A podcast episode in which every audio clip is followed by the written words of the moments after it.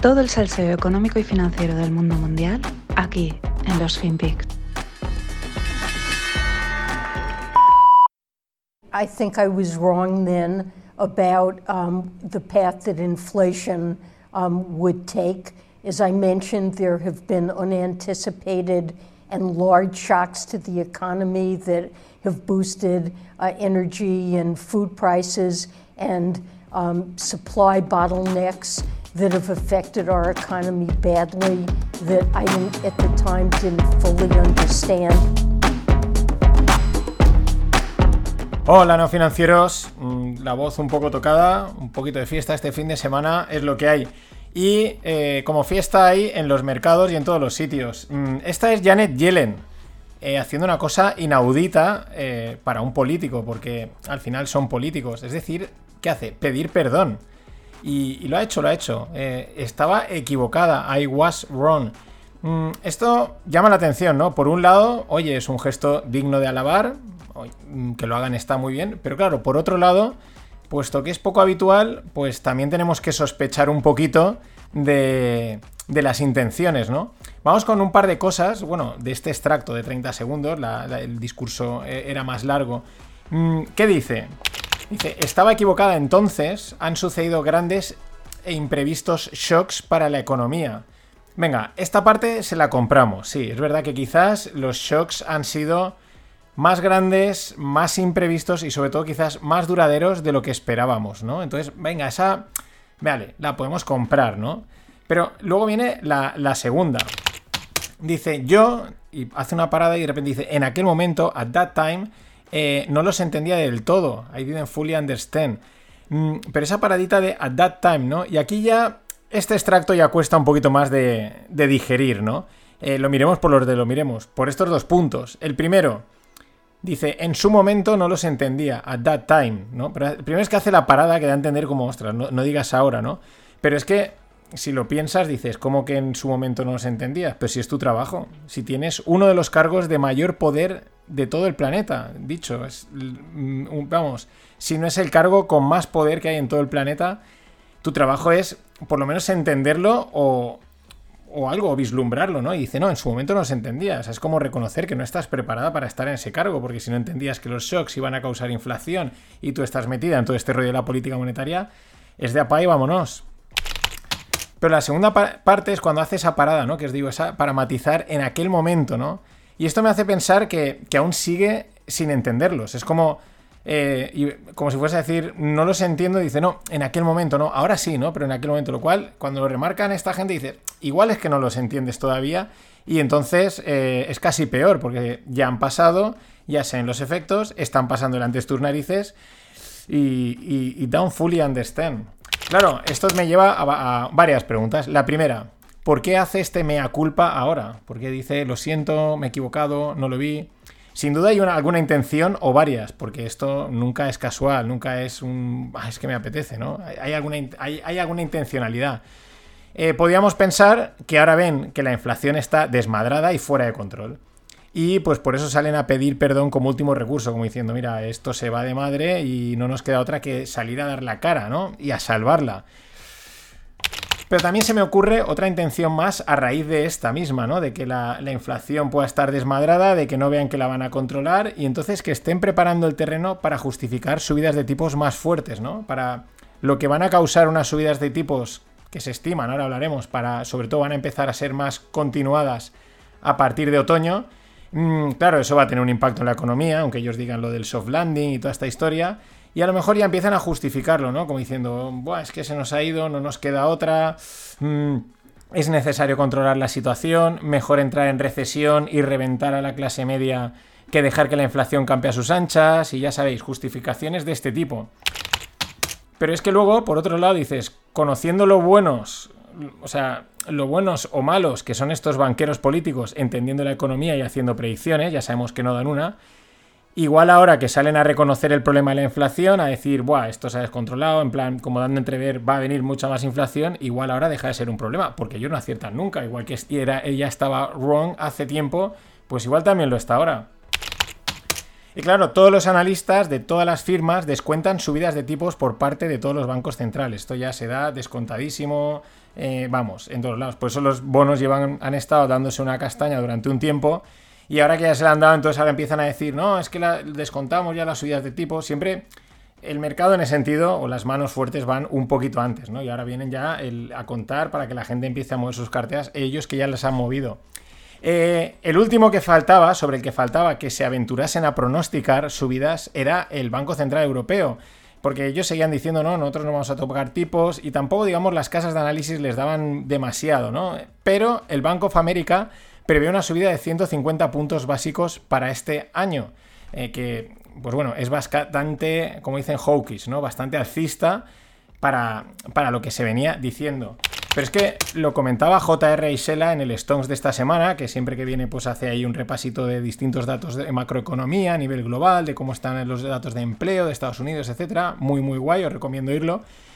Y lo que decía es que, vale, para julio ya se espera una subida de tipos y a partir de septiembre hasta final de año puede que sea una fiesta de subidas. yo le decía el rally de las subidas de tipos pero teniendo en cuenta de dónde venimos, tampoco es que vaya a ser una barbaridad, pero claro, de venir del cero durante mucho tiempo, de no tocarlas, pues que te suban a pues a 0,75, a 0, a 1 por ahí, pues es bastante. Se hablan, es que se hablan muchas cifras y al final me pierdo, que si debería llegar al 2,70, al 3, hay otros que dicen que debería estar en el, en el 5%, en fin, hay tanto jaleo de cifras, nos quedamos con que se prevé que van a subir y que van a haber varias subidas. Quizás la duda es cuántas habrá, cuántas subidas, o mejor dicho, si habrá sorpresa tanto al alza o a la baja. Al alza es que suban más de lo que toca o más subidas, o a la baja es que no para mí sería que no las tocasen, ¿no? Que a lo mejor los tipos que están ahora, pues los dejasen hasta final de año, ¿no? Eso sería, podríamos considerarlo como una bajada. Pero bueno, todo es posible con esta gente que don't fully understand, ¿no? No acaban de entender lo, lo que sucede, aunque es su trabajo. Y de ahí nos vamos al petróleo, otro del, bueno, el grande, ¿no? Uno de los grandes. El movimiento tectónico en el suministro de petróleo sigue encajando las piezas del puzzle, ¿no? Esto que se está ahí todo recolocando, o eso nos cuentan. Eh, la costa sureste de Estados Unidos, lo que es conocido como el Golfo de México, que da ahí pues Texas, Florida, Alabama, Luisiana, Mississippi, pues se está convirtiendo en, en el principal suministrador de petróleo al estar los europeos dispuestos a pagar el precio. Esto de al estar los europeos es un poco laxo, ¿no? O sea, los políticos europeos, nosotros ese precio no lo queremos pagar, pero no nos queda otra. Eh, de entrada, el barril de crudo VTI, el WITI, está en los 120 dólares y el Brent en unos 121, más o menos de momento bastante estabilizado. Pero fijaos ya dónde está. Eh, alguien decía por ahí, no sé si era alguien de una patronal, de transportistas, alguien de este tipo decía que esperan el litro de la gasolina en los 3 euros. Mm, claro, si es que viendo cómo van las cosas, esto realmente, si es así, es una bomba de relojería, pero es que es una pinza por todos los lados a todo el mundo, ¿eh? Absolut o sea, no se va a librar ni Cristo. Los peor parados, la, clase media, sin ninguna duda. Pero sin embargo, o sea, eh, el CEO de Chevron asegura que probablemente eh, no se vuelva a construir una refinería en los Estados Unidos. Es decir, hay como una demanda muy fuerte de Europa, dice yo te voy a comprar el petróleo, tal, pero no vamos a construir ninguna refinería. Eh, curiosamente, los, los costes de refino están disparadísimos y hay un margen ahora enorme. Pero es que la agencia americana de energía americana, perdón, ya avisa que en el centro del país podrían sufrir apagones en los días más calurosos de verano por la alta demanda y por la retirada de plantas de producción. O sea, esto es un sinsentido a nivel Europa. O sea, nos están copiando lo peor. ¿Y qué sucede en los mercados de acciones? Hemos hablado de los tipos, de, petróleo. Así, un repasito general. Pues de momento calma, calma tensa, ¿vale? Porque mm, la tensión se nota, ¿no? Eh, el consenso general así es que vienen días, semanas o meses tranquilos no puedo decir si van a ser días, semanas o meses, porque es que el tiempo, el tiempo que dure la calma en un mercado, pues nunca se sabe, la calma o la tensión. Por eso se estima que viene un periodo tranquilo. Por ejemplo, JPM, que también esto siempre hay que ponerlo con asteriscos, ven una, estabilización durable y un cambio a favor del riesgo. Pero claro, vete tú a saber qué es lo que quiere JPM cuando hace este tipo de eh, aseveraciones. Eh, recordaremos esta esta previsión de verano tranquilo, ¿no? Que digamos podemos ya dar por empezado, mm, la recordaremos a la vuelta. La recordaremos en septiembre, octubre, a ver lo que pasa o a ver lo que ha pasado, porque a ver si igual lo que querían era eh, hacer la típica colocada de papel. Y antes, ahora en dos semanas, la tercera semana de junio, tenemos vencimiento de derivados. ¿Y esto por qué lo digo? Porque la posición que vence en opciones, el nominal de que vence es de 3,2 trillones. Eso representa un 6% de todo el mercado de acciones americano. Mm, ¿Qué quiere decir esto? Pues lo que venimos Greg y yo comentando desde hace meses, de que aquí ha habido un cambio, ha habido una pivotación al, al, mundo de los derivados, han crecido, tienen un peso y un impacto, pero aún así hay mucha gente que dice que no, que esto no tiene ningún impacto en el mercado, que es igual que la inversión pasiva, que son trillones de euros entrando o de dólares, y que al final todo se netea una cosa con otra y no pasa nada. Bueno, pues, pues sí que esto es, al final va de creer. Y vamos con algo de Cathy, que pues nuestra amiga Cathy Wood, eh, pues no para enseñarnos lecciones del tipo todo lo que no hay que hacer.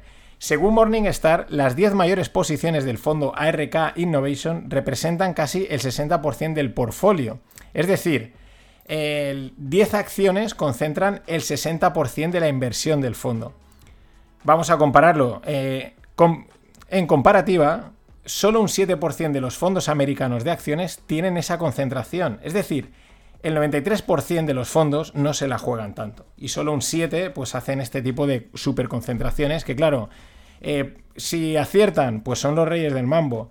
Pero si no aciertan, y recordemos que al mercado siempre le gusta, no sé, le gusta demostrarte que no aciertas, pues la piña que te llevas es enorme. Y por último, Elliott Asociados demandará a LME, a la London Metal Exchange, por 456 millones de dólares por la suspensión de Mm, por la suspensión y cancelación de las operaciones de níquel en marzo. Recordad que eh, se suspendieron, ¿no? O sea, el níquel se fue de madre, reventó a muchas manos y la London Metal Exchange decidió revertir todas esas operaciones, cancelarlas, como volver al día de anterior y marcarse un aquí no ha pasado nada. Pero claro, hubo gente que ahí mm, hizo pasta y dice, y, tú me la has quitado. Así que 456 millones de litigio.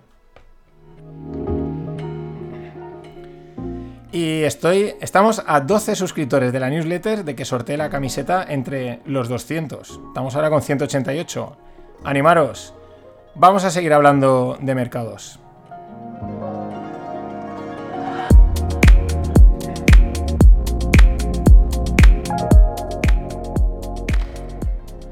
Y el otro día también lo comentaba en el Stonks eh, JR, que es que tío, toca mil palos y mola mucho.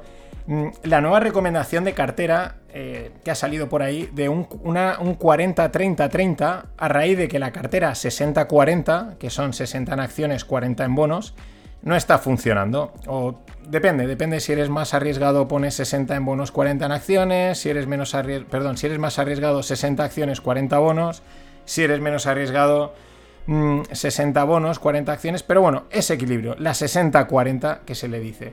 Pues claro, no está funcionando. A ver, esto se lleva mucho tiempo diciendo que no iba a funcionar, sobre todo por la parte de los bonos, porque los tipos de interés artificialmente bajos y los programas de compra de activos por parte de las instituciones, pues han roto la correlación inversa respecto a las acciones. La gracia de la cartera 60-40 es que compense una parte cuando la otra cuando en la otra hay caídas, como en la, es decir, de la renta variable, las acciones, pues la renta fija te sube y se van compensando y a la larga pues da un rendimiento.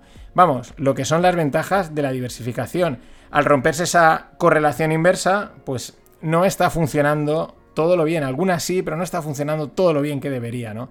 Y claro, aquí aparecen los magos del marketing, que es al final la gente de las inversiones. Hay que vender. Y ahí proponen la cartera 40-30-30. Que tiene 40% en acciones, 30% en bonos y un 30% dividido entre inmobiliaria, infraestructuras y crédito privado con tipos variables. Ese 30 es 10 a inmobiliaria, 10 a infraestructuras y 10 a crédito privado con tipo variable. Vamos a ver, vamos a analizar esto, porque tiene está bien, ¿eh? No está mal, pero hay que sacarle, ¿no? Nos gusta ahí indagar un poquito más. Claro, la inmobiliaria, ¿cómo inviertes en inmobiliaria? Pues a través de REITs, que son fondos de inversión inmobiliaria que pues, compran inmuebles o acciones, o puedes indirectamente pues, comprar acciones de empresas inmobiliarias, con lo cual estarías comprando acciones. Las infraestructuras, pues Podrían ser bonos, porque a veces, por muchas veces, los países o, las constructoras emiten bonos para financiar las infraestructuras, con lo cual esa sería una forma de invertir en infraestructuras. Eh, también si hay algún fondo por ahí de inversión de infraestructuras o acciones de gestoras de infraestructuras, con lo cual bonos y acciones principalmente. Y la tercera novedad en esta 40-30-30 es el crédito privado con tipos variables, que es una renta fija, solo que con, un, con más riesgo, ¿no? Al ser crédito privado y a un tipo variable, pues tiene más riesgo. ¿Qué es lo que quiero decir? Pues que sigue siendo casi una 60-40, pero con matices, una 60-40 modificada, porque hemos visto que las novedades, ese nuevo 30, pues va a acabar en acciones y en, y en bonos.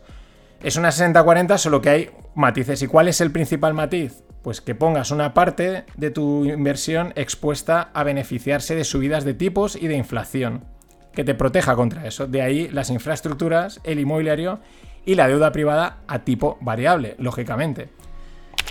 Vamos, que a poco que alguien se le ocurra por ahí, se despiste y se le ocurra meter un poco de oro, un poquito bastante, que alguno ya lo habrá sugerido, pues te has metido una cartera permanente modificada. Y aquí está al final, te das cuenta que si escarbas un poquito está todo bastante inventado. Eh, también es otro recordatorio más de que en los mercados se trata de vender. Y hay que montar esquemas y propuestas que calen. Decir un 40-30-30 mola bastante más que decir por una parte tus inversiones a protegerte de subida de tipos e inflación. Es decir, que tu cartera se beneficie de esa subida de tipos e inflación. Esto es el mercado, amigos. Hasta mañana. ¡Que invierta su puta madre!